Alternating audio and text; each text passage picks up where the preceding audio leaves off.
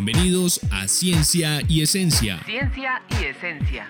Ciencia es una rama del conocimiento de la humanidad. Para darle solución a un determinado problema. Se basa en la observación, experimentación. Experiencias teórico-prácticas. La ciencia es el norte de la humanidad. Ciencia y Esencia, el podcast en frecuencia con el conocimiento.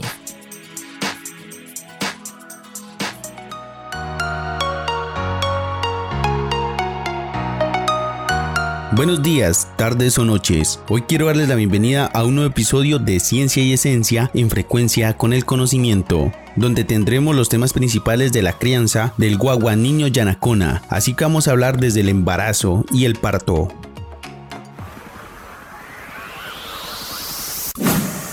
Aquí iniciamos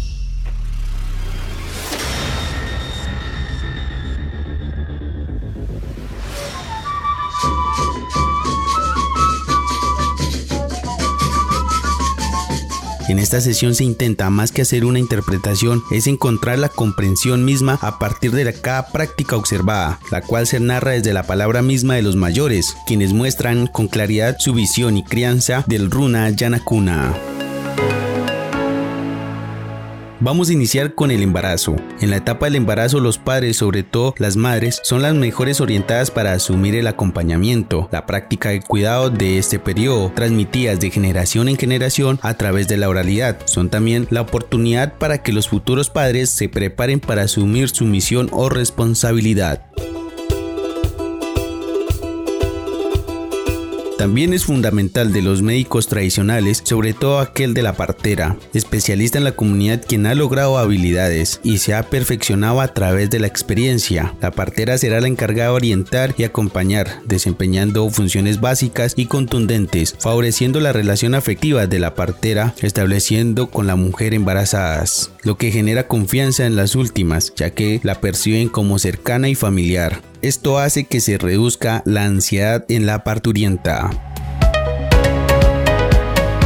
Para evitar complicaciones durante el embarazo, en la salud tanto de la madre como la del niño, es de vital importancia asumir las respectivas percepciones hechas por los abuelos, padres, médicos tradicionales. El médico tradicional forma identidad a través de sus secretos, saberes, razones, seguranzas, armonizaciones.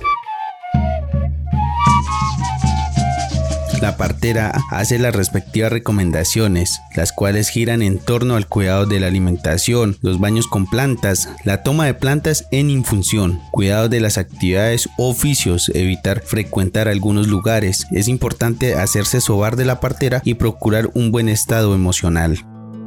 Así que les vamos a contar de los cuidados durante el embarazo.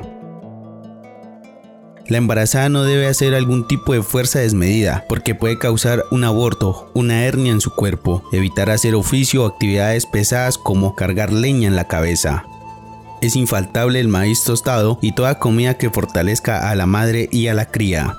En el embarazo son infaltables los antojos. Cuando estos no se pueden satisfacer, hasta dos días se debe tomar tres tragos de agua en ayunas. Se debe alistar cuyes y palomos para la etapa del embarazo y en el momento del parto. El caldo da mucha fuerza.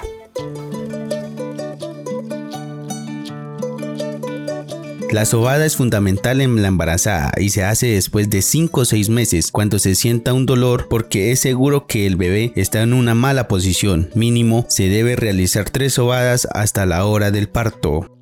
La embarazada debe hacerse baños con algunas plantas que recomienda la partera, como son la breva, la altamisa, la manzanilla, el romero. La partera lo llama aumentos vaginales.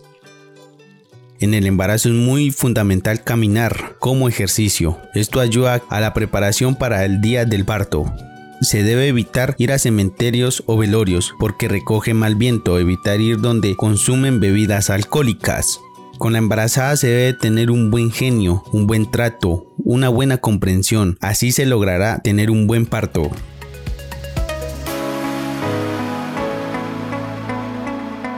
Durante el embarazo se debe hacer la armonización. El médico tradicional hace una limpieza espiritual a la embarazada.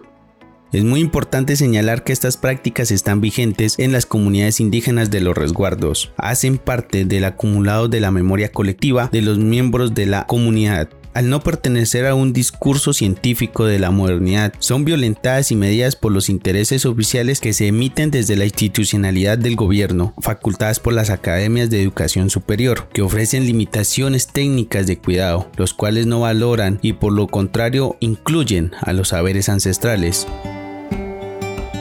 pues son medidas de proyectos asistenciales que se aprovechan de la supuesta necesidad de la comunidad.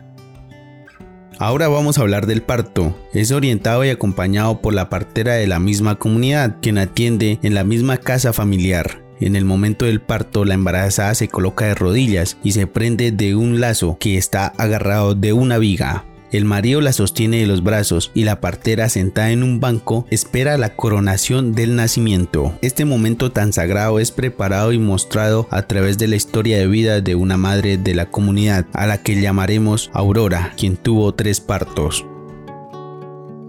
el cuido hacia nosotras las mujeres cuando tenemos nuestros partos y cuando engendramos unos hijos. En el tiempo de nosotras era como tan, tan delicado, digamos, el cuidado de la mujer, de la preñez. Había desde el momento en que se engendraba la criatura, fuera niña o niño, había que tener un cuidado único. ¿Por qué un cuidado único? Porque querían los mayores que si era niña saliera muy fuerte y que si era varón lo mismo. Entonces ahí venían los cuidados desde el primer mes que la, nosotros como partera ya mirábamos que la mujer ya estaba en embarazo. ¿Y qué era reconocer que estaba en embarazo? Porque nosotras, muchas de nosotras conocíamos que estaba embarazada la jovencita, era en el caminar, ¿no? No se necesitaba sacar pruebas como hacen ahora, era en el caminar de la niña. Y era ahí en uno ya comenzaba a hacerle ese tratamiento, esa orientación de cómo se debía cuidar durante los nueve meses primero que todo ¿no?